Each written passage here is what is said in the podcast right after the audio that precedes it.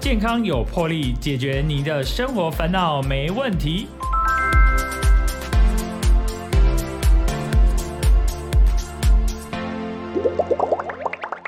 大家好，欢迎收听《健康有魄力》，我是主持人破哥。破哥今天非常的开心，邀请到一位非常知名的药师，是胡廷月药师。他有出一本书，呃，有关说吃药之后，然后呢，呃，这个议题呢非常的有趣啊，哈，因为大家多多少少都需要。都会吃药，尤其之前 COVID nineteen 可能有一些呃新冠的药，或是我们平常一些感冒药啦，或是肠胃药等等等等，甚至很多的人啊，就是会需要有回诊，像一个月、三个月的慢性处方签，这个也是所在多有啦。哈，尤其是迈入中年呃长辈，所以这个几乎家里的长辈都有在服用慢性的处方签，所以我们今天非常开心哦，呃，邀请到胡廷月。庭月药师来到我们的节目，让他可以跟大家分享一些有关用药的一些知识，还是而且还希望说大家药可以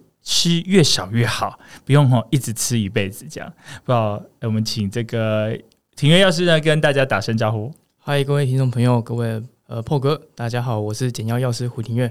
是，而且他有一个粉砖是简药药师哦。哎，当初啊，你你怎么会想要当药师，而不是是当医师呢？因为是同一个那个体系。对对对对对，应该考的那个部分是一样的吧？考试。对，这个问题问的很好哎。然后其实他一直都是吗？不是你要我问的吗？他 一直都是我人生没有后悔的选择。我那时候应该很多人会问你这个问题吧？对，因为那个时候我的分数应该有到牙医系。啊！但是那时候就非药学系不念，是背后有故事，就是呃，跟我想要帮助家人有关，是爸爸的关系吗？对我一直觉得说，如果我把药这东西搞懂了，那我甚至可以可以更帮助我的家人，因为其实医生平常觉得很容易接触，那药师很懂药这一块的话很难。会有这个概念，是因为我有一阵子会很常去逛旧书摊，旧书摊，旧书摊就有点像是。找女朋友这样子，就 等一下，旧书摊跟女朋友有什么关联啦？对，也许你去旧书摊就很吃缘分。你那天会不知道遇到什么书啊？那有一次我就看到一本两百块的药理学，是我就觉得哎，好酷哦，不知道什么东西。我高高中那时候高二的我就坐下来翻，哎，可这样药理学会不会很枯燥啊？我也很意外，我把它看完了，哇！我还把那本书带回来，我还记得它两百块，就是这一点，然后让我去觉得说，其实药这东西如果好好用的话，我可以利用它的副作用做点什么事情，嗯，然后甚至帮助人。那如果它有作用的话，那我能不能再把副作用给避免？那我只得到好处，是不是这个人他的健康就越来越好，不会任何得到任何的坏处？这是我那时候的理念。那时候就非要学习不念，然后跑去考了药师，然后一直到毕业，然后甚至去出去工作。那时候就有一个梦想，就觉得说。对啊，你看我现在拿到药师执药师执照了，然后所有的药啊，怎么预防、怎么样治疗都背得滚瓜烂熟，对不对？现现在谁都问不到我了，就没想到我还是没办法预防我的爸妈生病。嗯，这事情非常吊诡，就是我明明知道糖尿病要怎么样控制，我明明知道吃烟呃抽烟喝酒吃槟榔，我爸会得癌症，但是我怎么跟他讲，他们都不想听，甚至我爸得癌症前前两个礼拜，我就把那个。呃，什么癌症的数据啊、报告啊，什么抽烟加喝酒加吃槟榔会得癌症的几率是一般人的一百二十三倍，我都还记得一二三 贴满整个客厅，就逼他看，就告诉他说我说是真的。嗯，他只会那时候就很生气，下班后就跑来跟我说：“你也吵什么？你到底在干什么什么的？”因为我那时候我爸就是工地工人嘛，对他来说，可能抽烟喝酒吃槟榔就是个应酬，就是个交友的方式。是是，那。如果他不想那么做的话，搞不好会影响他工作，甚至影响到整个家庭。他可能想那么远，但我想的不是。我想的是，你既然那么爱家庭，你为什么还要抽烟喝酒怎么样？你明知道这很花钱，然后等等，那我就吵了架。两个礼拜后，我爸就有得癌症了。那时候哦，就是吵完架之后，他去就是医院继续做他的事情。然后有一天，就在他的下咽这边发现了，哎，怎么吞口水有一颗会动啊？就是有症状跑出来了。对，然后我爸还很。可爱，跑去看耳鼻喉科诊所，耳鼻喉诊所医生就那个啊，看哦没事，痰很多而已，就给他化痰药，就回家了。我真的时候在台北，哎，那个时候在台北上班，打电话就很生气的骂我说：“我帮你中国医药学院挂好了，你给我去检查。”是检查，隔天就住院了。医生说已经大到压到气管，哇哦！不住院的话，你塞住你就绝对要开刀啊，开刀就整个声带啊什么气管都要拿掉，很麻烦，真就化疗。那这个东西就让我去重新思考说，所谓医疗建议到底怎么一回事？是不是所有人都只能照着呃不抽烟、不喝酒、不吃槟榔，或者是一定要多喝水、多吃蔬菜、多运动这个行为去做才能健康？那这群像我爸妈这样的劳苦工人，那他们为了养家庭牺牲了自己，难道他们就注定只能恶化吗？嗯我一直有一个概念，就是我念了那么多书，我却没有帮到我的家人，让我不是王八蛋。所以那时候就改了一个观念，我重新修正一下什么叫健康正义，我要让他们做得到。举个例子，我妈是清洁工人，是大家应该都知道，清洁工人就是去雇主家里面打扫，然后全身喷了很多那个肮脏的脏水，厕所里面脏水。所以我妈其实一下班就急着要回进去厕所洗澡，是然后换上新的衣服再出来跟我们吃饭。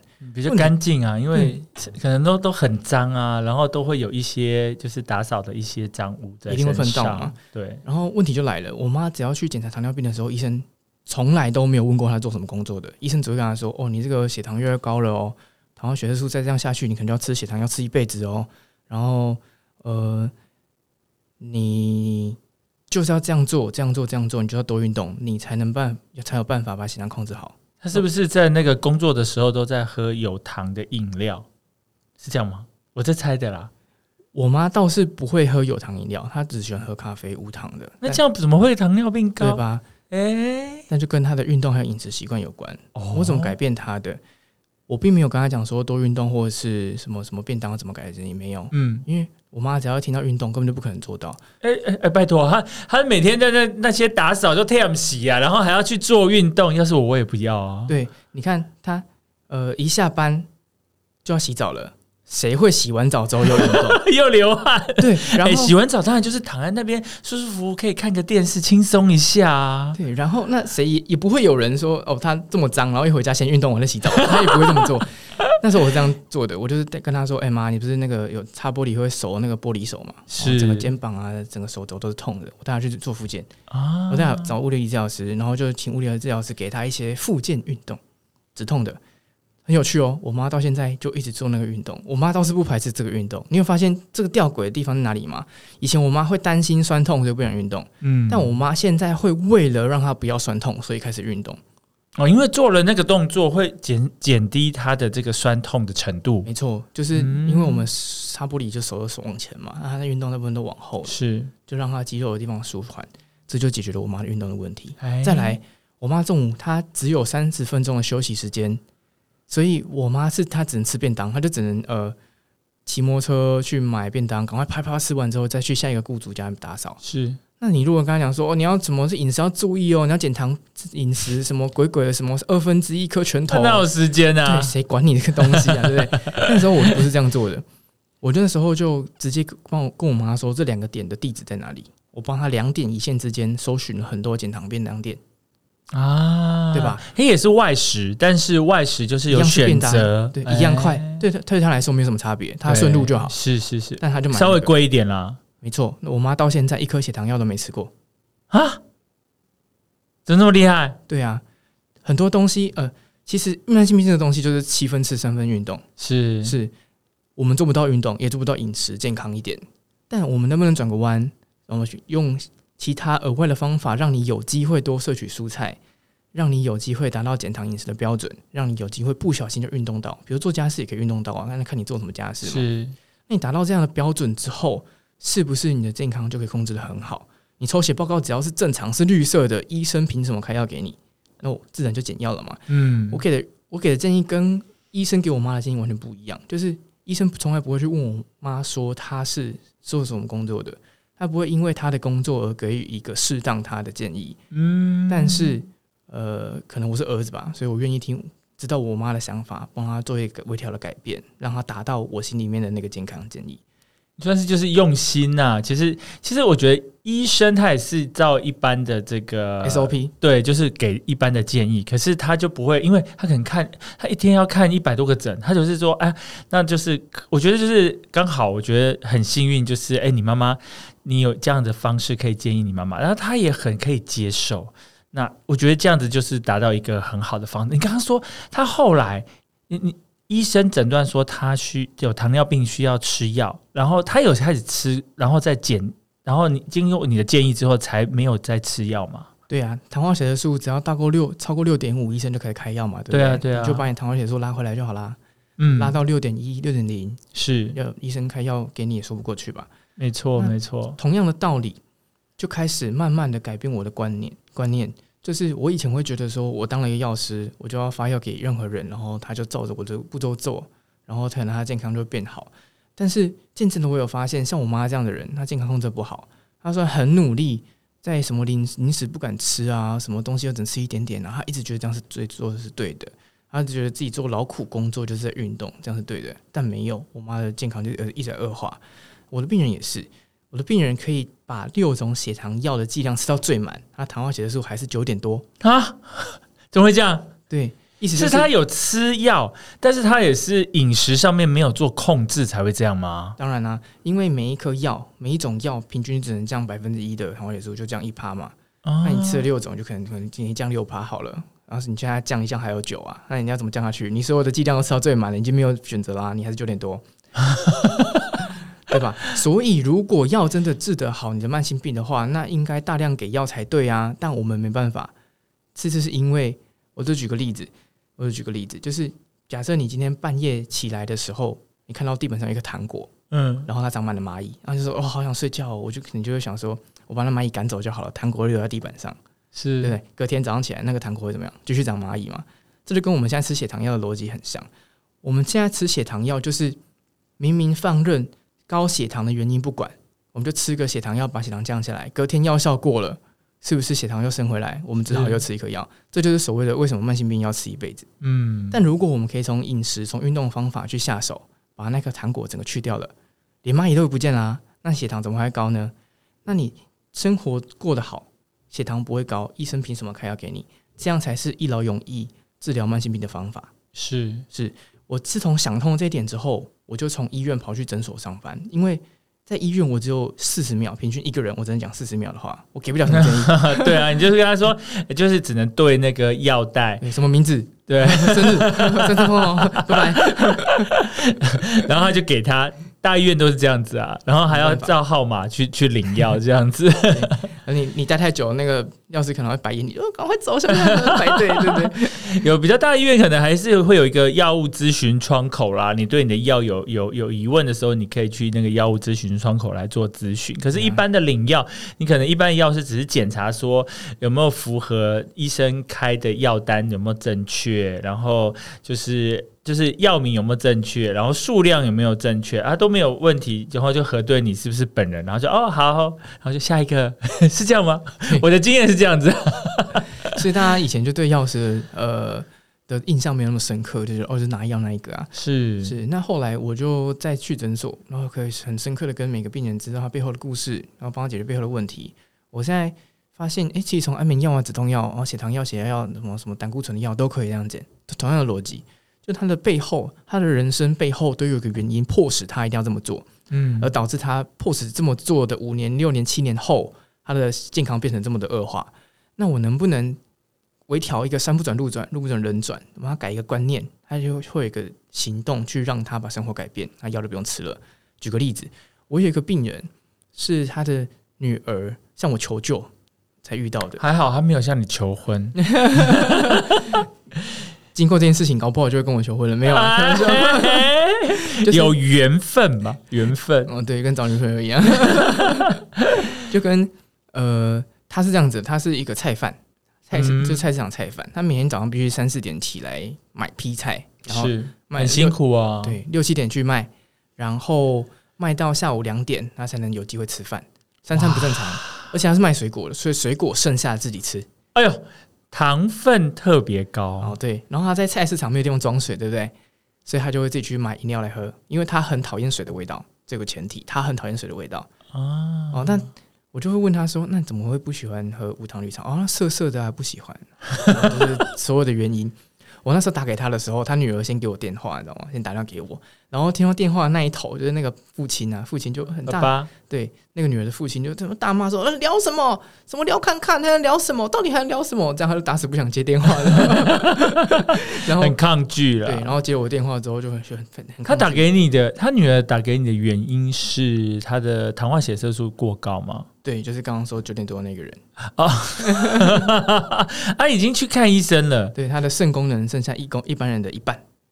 对啊，因为我听说，就是你的等于说你整个人啊，很多都都泡浸泡在糖里面的那个概念。就像蜜饯一样，大家有吃过蜜饯的话，就会发现蜜饯的那些水果都皱皱的，对不对？嗯，就是因为水果泡在糖水里面脱水了，所以就皱皱的。那你像你的肾脏泡到糖水里面泡五年，那你的肾脏就会脱就会脱水缩小，嗯，缩小之后，你的肾脏本来是过滤的网子嘛，对不对？你想象你的网子缩小，还能过滤东西吗？就不行了。是但是你的毒素总是要过滤吧？那靠谁过滤？靠机器过，这就是洗肾。是，哦，那回到这个人的例子，就是他为什么没办法这么没办法达到医生所要的要求？他很乖乖吃药，诶，他说我的药都狂吃，诶，但他就是医生其他进一步他做不到，比如说什么水果少吃一点，他觉得浪费；饮料不要喝，口渴啊，不怎么办？然后回家多运动，累死了，谁给你运动？都做不到，但他要很认真吃。他那时候药一天一餐啦，一餐吃十四颗，一餐，因为他除了六种血糖药之外，还有血压、胆固醇、尿酸的药都有。然 后这这个是对，就是因为他血糖过高，所以其实这些并发也都是慢慢出来。没错，没，错，那我怎么建议他的？十四颗很恐怖哎，对我怎么建议他的？这样的人不想跟我聊天的人，我能怎么给建议？我没有给建议，我就跟他聊天，所以我因此知道了哦，他有两个儿女要养，他有一个脊椎受伤的太太会陪他去卖菜。他是一个国小学历的人，他如果除了这份工作之外，他没有其他工作可以做，是所以他把很这份工作看得很重，他没有再换工作了。但是他觉得很多医生给他的建议就是逼他换工作，嗯因为换工作我就可以好好控制血糖了，但我不行，对吧？所以那时候他就会很很抗拒说医疗人员给的建议就是这样子。嗯我怎么做的？我跟他讲说，听起来你好像对于饮料特别的在意，那我们一起找一个方法，可以让你继续喝饮料，但我们血糖可以控制很好，好不好？哎呦，他马上眼睛就亮了，就好，嗯好啊。饮料怎样？可是他又不喜欢无糖绿茶，他又不喜欢喝白开水，啊，怎么改？怎么改？太好了！来来来来，我就给他一个前提，我就说，等一下我会给你很多想法，但我因为我们还刚聊天嘛，我们不熟，所以如果我给了建议你不喜欢，马上删掉，我们换一个新的，好不好？好，嗯就开始喽。我就跟他说，你不喜欢喝白开水，那无糖绿茶喜不喜欢？不喜欢。那无糖红茶呢？因为你说烘焙的，呃烘焙过的红茶就不会有涩涩的味道了，好不好？不要。然后再来哦，牛奶好不好？会拉肚子。那如果那个牛奶有糖啊？总总是比那个全糖饮料好，哦，当然了，对吧？当然一，天喝五罐，总是比那好。那很那也很恐怖，好不好？对，总是比那好。那再来，呃，无糖的豆浆好不好？哦，不要那个豆子味道哦，没关系，再来，我们就给他一个什么枸杞，然后陈皮泡水的建议，然后他就突然间反问我：“你说什么？再说一次，我把它写下来。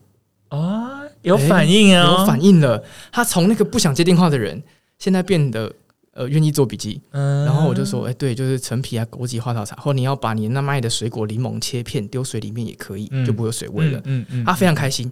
然后我就说：“哎、听起来你可以，你打算什么时候做？哦，我等一下就去买。”这是我们第一次讲电话。哦，后来三个月后，他很开心地打电话给我，医生删除了一种血糖药了，哇哦，他的糖化血色素从九点四变成七点二。哦差很多哎，他做了什么？他说他后来发现他的那个呃什么枸杞啊，那个陈皮都觉得太难买了，嗯他后来就跑去买那个没有没有糖的那个梅子自己来泡。呃有没有糖的梅子啊？有啊，是梅子干还是？他说他因为他在卖那个市场的关系，所以特别管道去批人家那种梅子，一次要卖一大包这样。哦，我知道那种，我知道那种，对就是那个做梅子的那种之前的生的，对对对，嗯嗯，嗯然后总之不管如何，他帮自己想出了一个突破口，不是我想到的，然后控制好血糖。这还没完哦，嗯一年后。大概去年十二月的时候，他又打电话给我了，嗯他超开心的，他真的超开心的。他跟我说，他在看到了那个光线呐、因为他这十年来他糖化血素就九点多，他的肾脏肾功能就越来越差。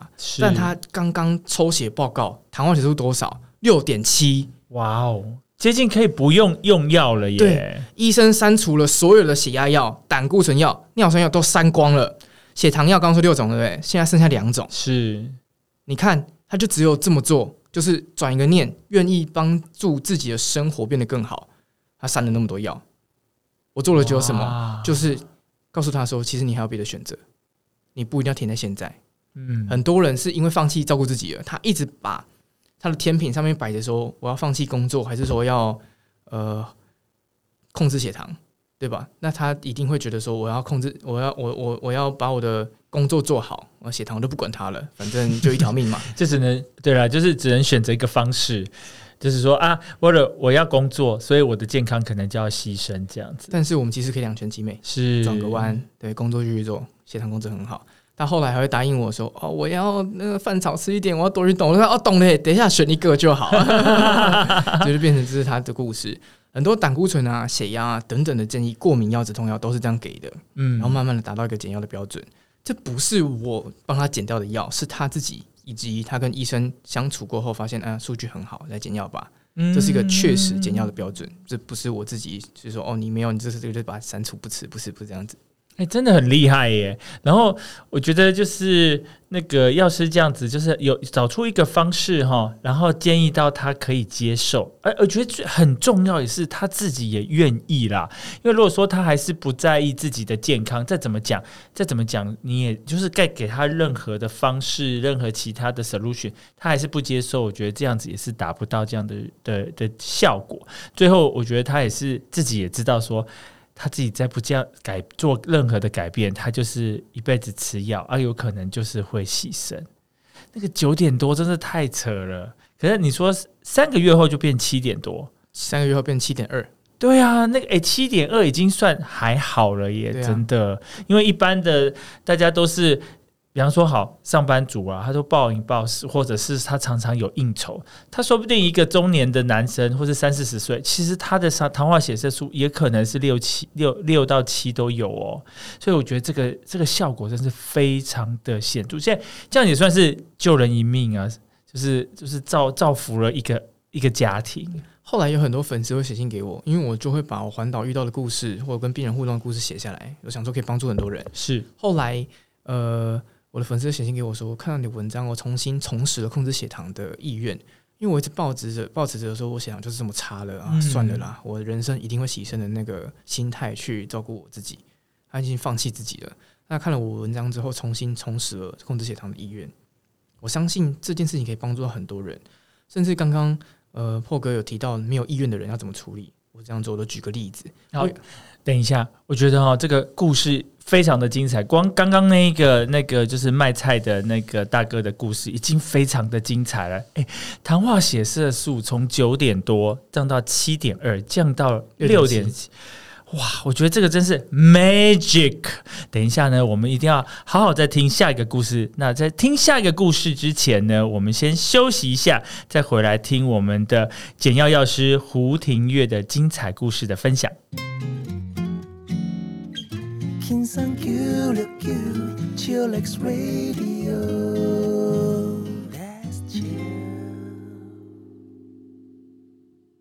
欢迎回来，健康有魄力，我是主持人破哥。破哥今天非常开心哦，邀请到我们的简药药师胡庭月药师来到我们的节目。我们上一段的节目邀他讲了很多啊，有有尤其有讲到一个呃卖菜的大哥，他从这个糖化血色素九点多降到七点二，又降到六点多，这真是奇迹啊！我觉得真的是很不简单，而且他只是做了一个小小的改变，把他的饮料。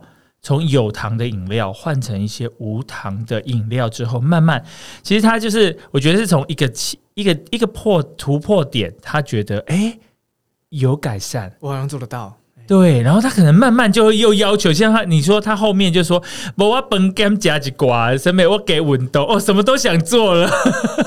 哎、我觉得真的这是一个，呃，我觉得你这个，我觉得这个回应回回应到了你刚开始你都希望说是立志要做药师而不是医师，你真的有达到你要的呃设定的一个目标，然后救了一些一些病患，所以这真是非常的不简单。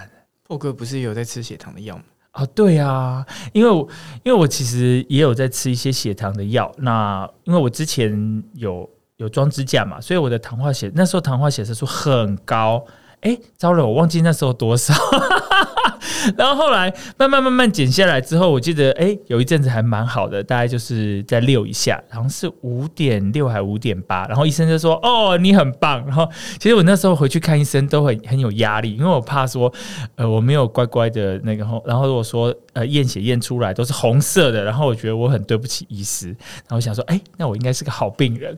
然后就是哎，后来呢，好像是接下来是六点二，六点六点二，医生也说，哎，这个很好啊。虽然说好像有点超标到六点六六以上，可是医生还是跟我鼓励说，安内这个安内 OK 啦，这个药哈，我所以我我我有吃一颗药叫做库鲁化，他是从三颗两颗，然后后来跟我说，哎，你吃一颗就好了。我想说，哦，一颗真的假的？然后后来后来就再回去看的时候呢，就哎，好像到六点八。六点八，然后所以这次又多加了一颗，变成晚上再又多吃了一颗。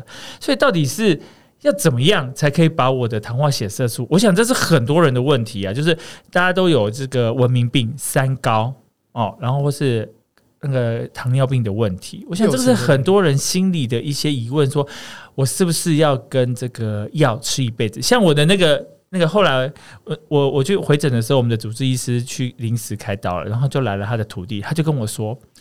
哎这个药要吃一辈子哦，然后我想说哦，好吧，我心里有准备。可是听了检验药师的话之后，觉得好像也不一定要吃一辈子哎，你怎么说？哦。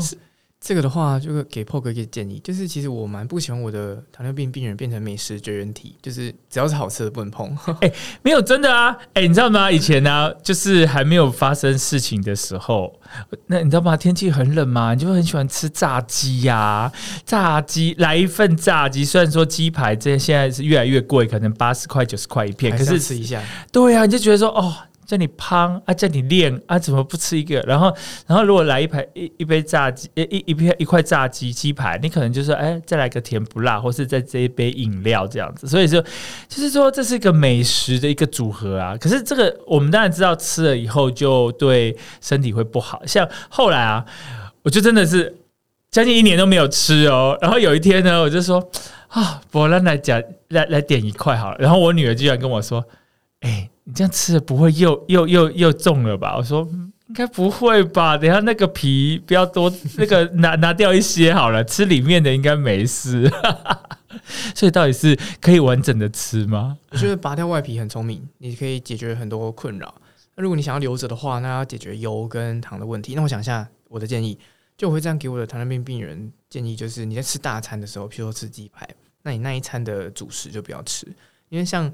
比如说我们主食，就是说，比方说饭啊、面不要吃，地瓜、芋头都算是，对这些。哎，真的，哎，讲到这个，你知道吗？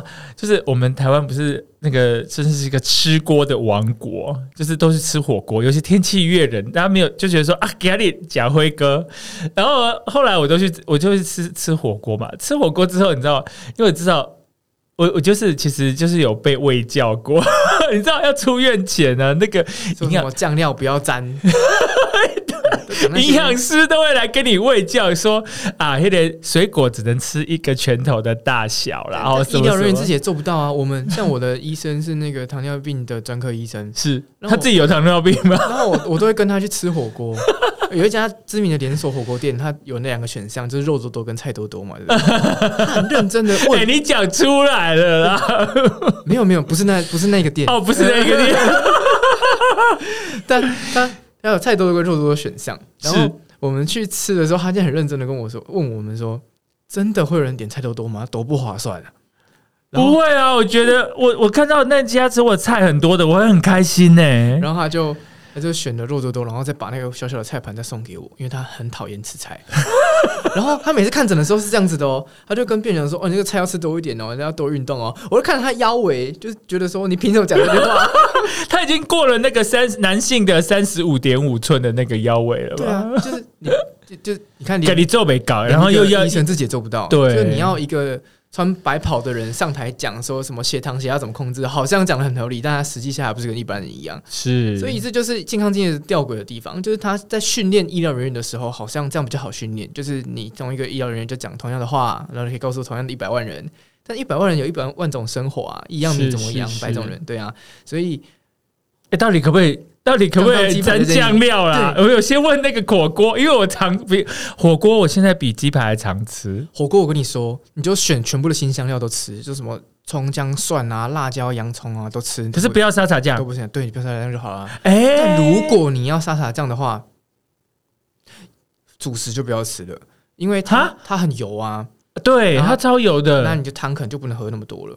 但如果你就是你就取舍一下嘛，你如果不喜欢喝汤，那你就不要沾沙拉酱啊，啊对不对？那你就葱姜蒜狂吃，这你血糖都不会高，而且葱姜蒜又可以保护心血管，对你现在你来说还不错。答对了，我我现在我现在我真的是这样。我自从发生事情之后去吃火锅呢，其实我有试过一次，就是加沙茶酱这件事，而且不多哦。然后隔天早上呢，那个血糖就飙高，所以呢，我就知道说啊，我 again，我我就是所有的那个新香料都都加，然后可能就是抽呃不就是。酱油，我本来是是都吃醋哦，然后不吃酱油。后来想说，应该酱油没差吧，反正我就加了。然后可是那个就像刚刚讲的那些芋头啦，那些东西我都尽量就是换掉，就是改吃。我就说啊，我要换绿色的蔬就菜。主食不要吃，其实你就多少，其实你淀粉还吃得到嘛，但你的多少，你总淀粉量都是下降了，就你还是可以达成。其实你不是那么大家那么喜欢吃芋头嘛，就可以把你 哎不喜欢玉米也是，对不对把？你不喜欢拿掉，然后把你喜欢的吃多一点，你其实人生还是很快乐的，不用变成美食绝缘体。哎真的，我觉得有的人就是为了因为听了医生的建议啊，你就是变成很多美食都不能吃啊。像我刚开始的时候就觉得说啊，这个也不能吃，这个也那个也不能吃。比方说吃吃这个白斩鸡，你知道知道鸡皮要拿掉。超那像麻烦。对啊，像我昨天，昨天我我还是觉得，嗯，我好像应该把鸡皮拿掉。我我有个想法，就是，哎、哎、突然间忘记要讲什么了。没关系，没关系。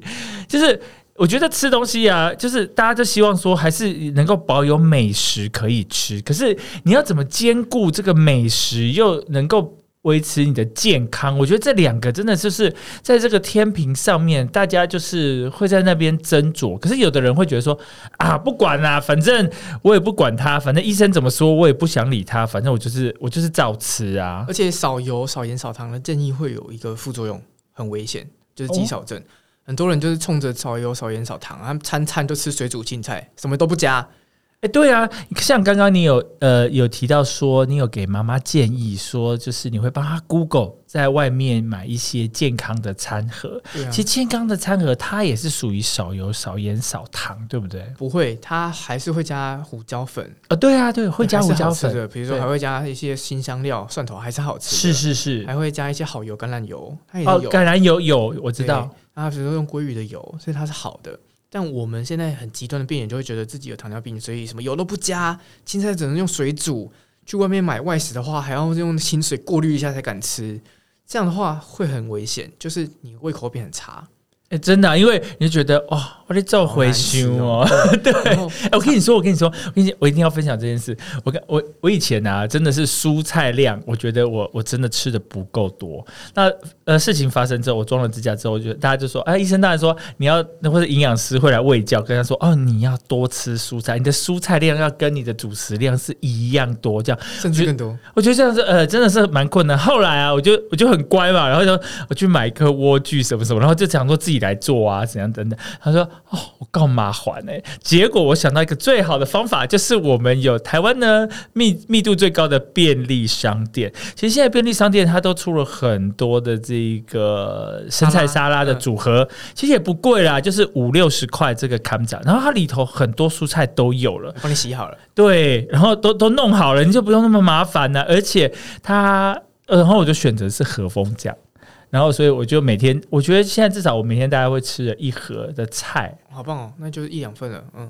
哦，对，我觉得，我觉得就是尽量来补充这个部分，因为我以前就是比较没有在注重这个部分。那像我妈妈她煮菜，她就会也煮一些青菜晚餐，所以我觉得蔬菜量我现在是我觉得应该算够啦。我有个低门槛的建议给你们参考，就是是大家如果是忙到连这种菜啊沙拉都没时间吃的话，诶怎么办？怎么办？我有有时候很紧张哎，我想说。诶我今天好像没有吃到一份蔬菜，我其实心里会有觉得，我好像要赎罪，晚上一定要多 多吃一份这样。也可以啊，也可以啊。或者是你今天早餐买一罐那个高纤无糖豆浆，如果你可以接受，那也是一份菜，啊那算它吗？里面有很高的纤维。可是人家说，其实豆浆啊是一种迷思哎、人家说豆浆当这个无糖豆浆当这个饮料喝，也也不见得是好事不是，是有一个牌子是高纤无糖豆浆，它有特别加纤维。啊。嗯要高纤的，嗯嗯嗯，了解了解，算一份蔬菜量。哦，这样也算啊，因为台湾的早餐其实都是求快嘛，是那通常都不会有菜。没错没错没错你你如果可以的话，我就养成习惯喝一罐，你早餐会有菜。啊嗯，，这是我通常给我病人建议。甚至你可以去某个哦，可可以讲全脸嘛，我没有帮全脸业配哦，他们里面有那个膳食纤维粉，哦有这个东西很便宜，那你就可以加在你的咖啡，因为它没有味道，会溶于水。你加你咖啡，加在你的无糖绿茶里面，就你就发现你的排泄物的很容易成型。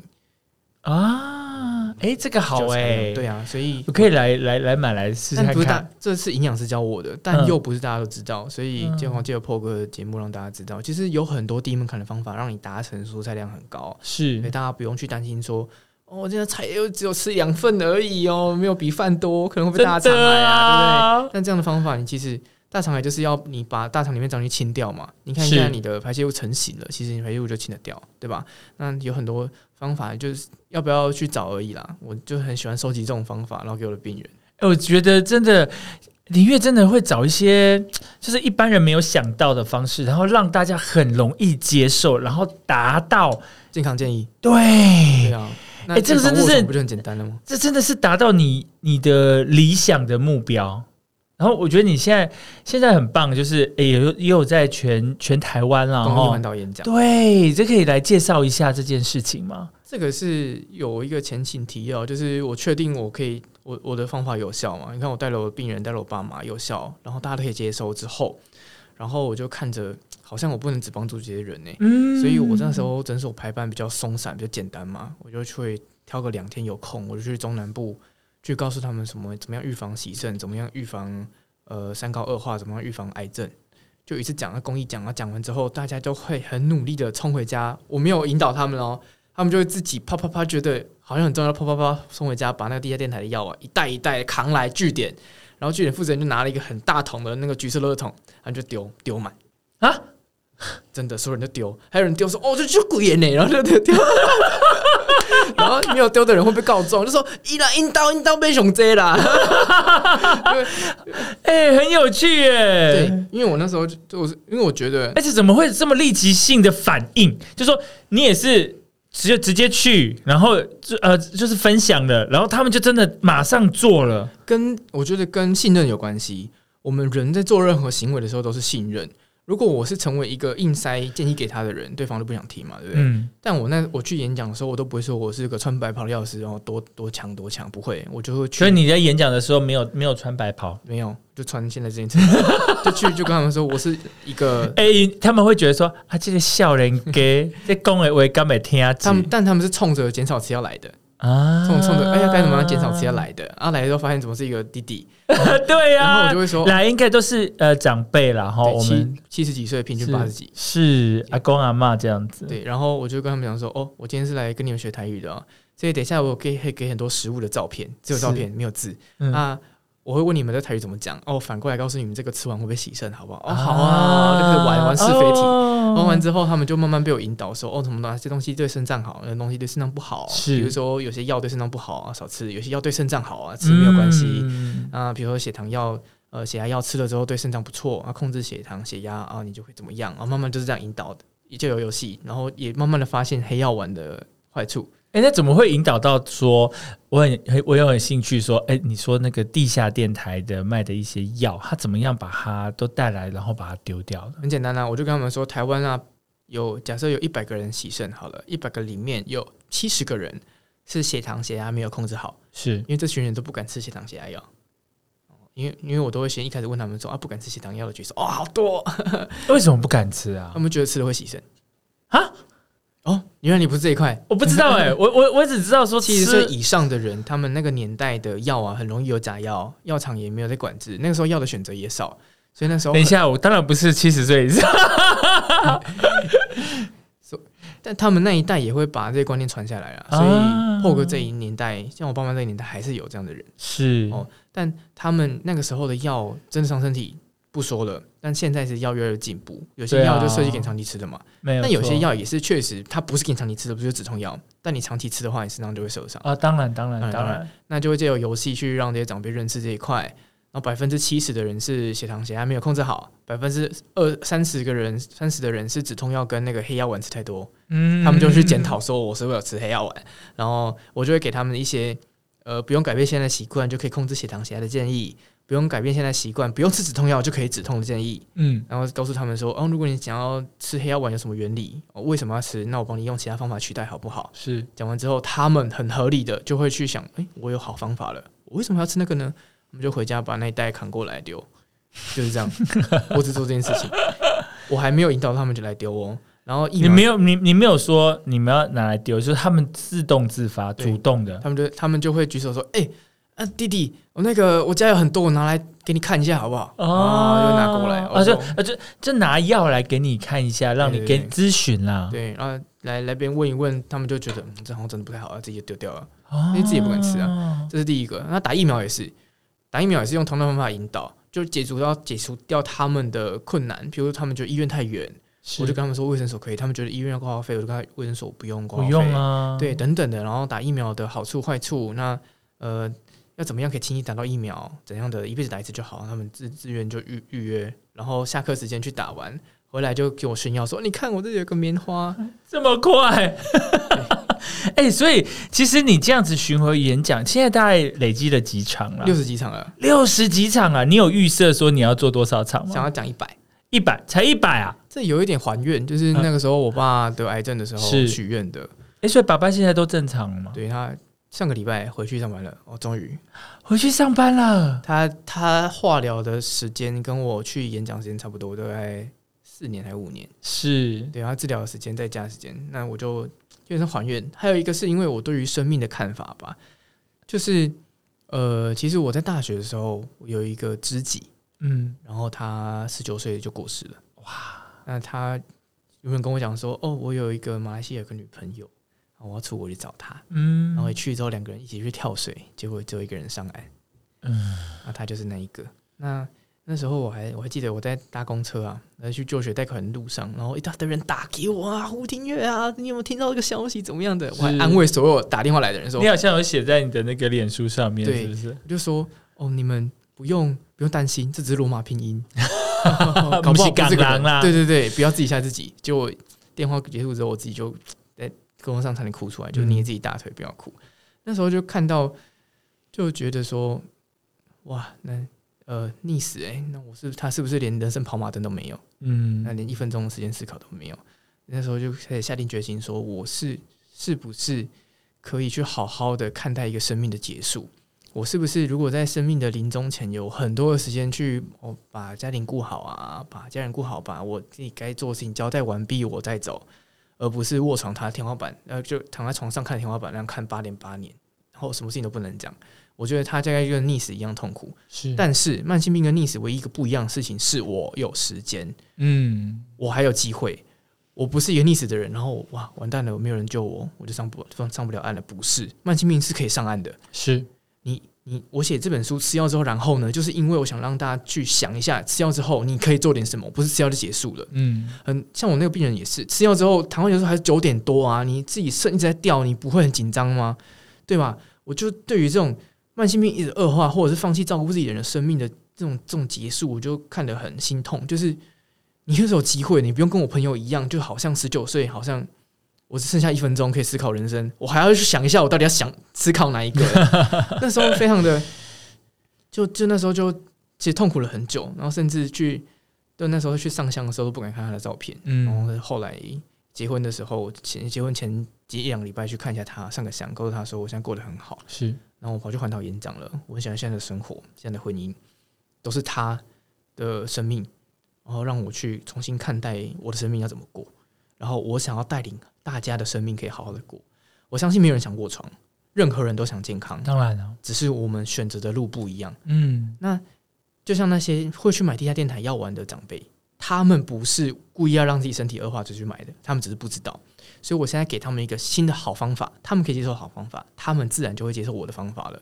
他不会再像我跟我爸来吵架这样，是我硬塞个他不要的方法给他，然后好像我说一定是对的，其实没有，我应该可以去想个转国弯的方法，他也可以接受的，他就会自然做一辈子做下去。嗯，我不用再像以前一样，就是还要装摄影机啊，还要盯着我爸妈，我们去抽血，真的假的？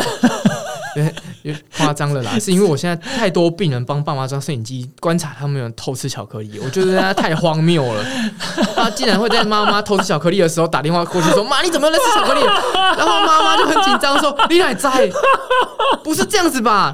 不是这样子吧？而是哦你给给他一个好方法，他愿意做，然后他自然就会打电话给你炫耀说：‘哦，我现在血糖控制很好。’是啊，这样偶尔大家都轻松偶尔吃一颗巧克力也没有关系啦。对，在长辈的观念里面，他一直觉得是量的问题。是他觉得说我吃太多导致我现在糖尿病，所以他菜不敢吃，肉不敢吃，饭不敢吃，正餐吃一咪咪，下午就饿了，他就觉得我吃一点点巧克力应该不会升血糖吧。那更惨啊，结果更惨，他一直觉得是量的问题，但其实没有。我们可以告诉他说怎么样吃到饱，比如说肉啊、鱼啊、蛋啊、蔬菜吃没到饱，错，没有糖，吃到饱没有关系，吃菜配饭嘛，那就吃一点饭，是是你血糖就控制的很好。他们需要这样观念而已，他们不需要什么叫什么什么一掌心，什么一拳头，不用 不用，他们就只真的需要你去关心他，听听他们为什么要这么做，然后帮他找到一个好方法。这是我真，的，哎、真的是非常感动。说，呃，其实这个巡回巡回演讲来分享这个简要的部分啊，也是一种还愿的的心愿啊、那爸爸也回到正常的工作，我觉得这是最开心的事情。所以这个这些都是有因果循环，我觉得这是一个一个善的循环。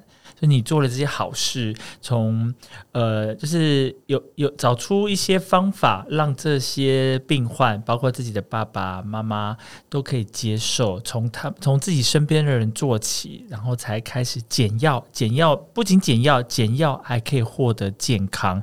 你去呃验血，你都可以看到你的数据是进步。对，这是最开心的是，就是像我每次去验血都很紧张，说啊，到时候数据出来会不会是红红的，或者比有没有比上次进步？其实大家都是希望说，哎，就是要维持健康的一个数据啊，哈。毕竟现在大家的这个就是。就是活的年年龄啊，都越来越长，平均都是八十岁以上了。但不健康余命跟卧床时间也拉延也延长哦。是啊，所以，我们其实要看待的是不健康余命扣掉之后，你剩下几年。没有错。所以当然是希望说是健康的生活下去如。果健康的话，我相信大家都很愿意活到一百、一百二。是没有错，所以其实最重要的是说，大家怎么可以就是维持健康，然后又可以享受美食，然后在这个用药的部分可以尽量可以来慢慢的减药。我有一个想法是这样子，就是我们能不能过上自己喜欢的生活，然后梦慢性病还可以控制的很好，这样有这个前提，这样人生才会快乐嘛。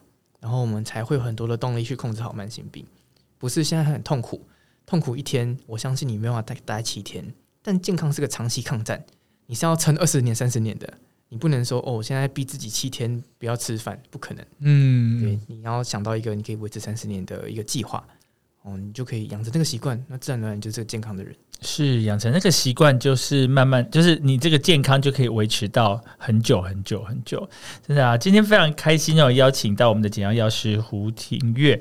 那最后啊，呃，庭月可以再再讲一下，说你最嗯、呃、最这个出了一本书嘛，然后说如果有什么问题呢，到哪里的粉砖可以来呃来做咨询呢？可以就，但很推荐大家看这本书。这本书除了你怎么样说服家人的技巧，怎么样照顾自己的技巧，里面都有了之外，最后的附录的部分，还教大家如果家里有外外籍看护的话，你要怎么带领他看得懂药袋，外籍看护看得懂药袋，有啊，你写说多国语言的药袋，药袋衣服计划，那也有给大家一些做得到的健康建议。这些是大部分民众最常问我的问题，是我把它收集下来，相信你就控制三高啊、四高都可以控制好。嗯然后这本书如果看完有问题的话，记得在 QR code 那边有我限量两百人，现在应该剩下不到一半的顾问服务，就免费的，大家可以申请。然后想要问我问题都可以。是对，我很好奇大家会问我什么问题，然后我想要把它写更多的文章，帮助更多人。是啊，我们希望说这个呃庭月可以帮助更多的人，然后哎，接下来应该还有至少四十场的全国巡回演讲，那可以可以帮借由这个方式可以帮助更多的人。那现在其实说不是只有面对面才可以帮忙，那在网络上啊，在粉砖上面有任何的问题，我觉得帮助更多的人，这会有呃善的循环，就会回向到你身上。像很多基金会啊、协会啊、助人工作者、社工那些的，都会找我去训练他们是哦，怎么样看药袋，或怎么样减药，或者是怎么样照顾家庭。那可能我讲的方法比较简单一点，那甚至我可以带到点药的部分，嗯甚至减药的部分，还有一些预防的观念，那他们都比较好接受。那最近蛮多的 feedback 回来，然后再让我的课越来越长。那所以如果会不会应接不暇？我自己刚，但这样很好，因为如果我自己我自己来做的话，我影响力就是这样。但如果可以带领更多助人工作者的话，影响力就会很大。是没有错，就是一直把这个好的事情把它扩散出去，然后大家都愿意来做这件事情。所以，如果基金会协会想要邀请我演讲，也可以从我的粉专找到我。是，哎，粉砖要是进去哪个粉砖呢？简药药师胡庭月，是，就找简药药师胡庭月。我们今天非常开心啊，也非常感谢简药药师胡庭月来到我们的健康有魄力，那分享了很多，然后也解决了破哥的一些疑问。那我们今天非常谢谢，谢谢破哥，谢谢各位听众。轻